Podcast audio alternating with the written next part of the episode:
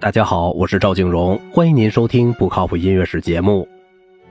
虽然勋伯格定居加州之后只有少数的追随者，但十二音的方法却获得了许多热情的信徒。这并非通过同欧洲从业者的任何私人接触，而是由于勋伯格的学生安东·韦伯恩的作品的吸引力。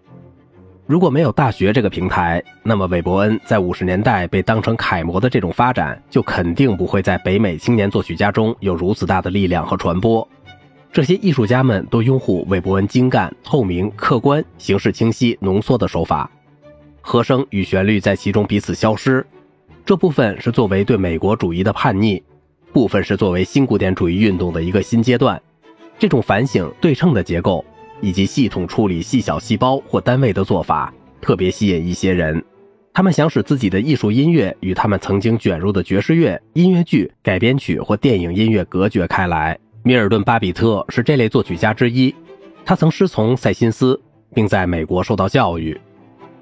巴比特通过对十二音列的数学性质的分析，进一步促进了序列音乐作曲在美国的发展。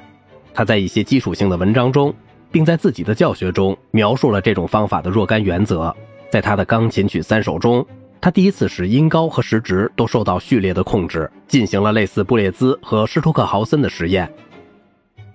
米尔顿·巴比特论作曲家与其听众，为什么要拒绝承认当代音乐达到了一个阶段性的可能呢？艺术活动的其他形式早已到达了这个阶段。那些受过正常良好教育的人，在没有数学、哲学和物理上的特别准备的情况下，就能理解那些最高深的作品。这样的时代已经过去了。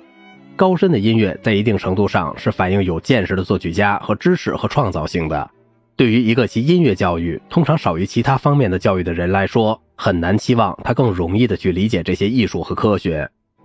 我斗胆的提出，作曲家自身及其作品要完全、坚决并自愿的从公众世界中退出，走向私人表演和电子媒介，这才真正的可能完全消灭音乐创作中的公众和社会方面的关系，以便为当前和最终的目的服务。这样做之后，领域与领域之间的分离才能超乎任何在分类上的混乱而加以界定，作曲家也才能自由地追求个人生活的职业成就，与公众生活中那种非职业的妥协和表现爱好相反。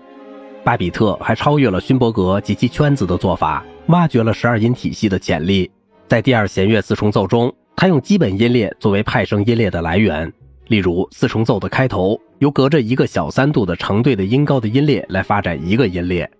就是来源音列的第一个音程，然后就去开发来源音列的其他音程。在第三弦乐四重奏中，来源音列的十二个音高在八个声部中进行分配，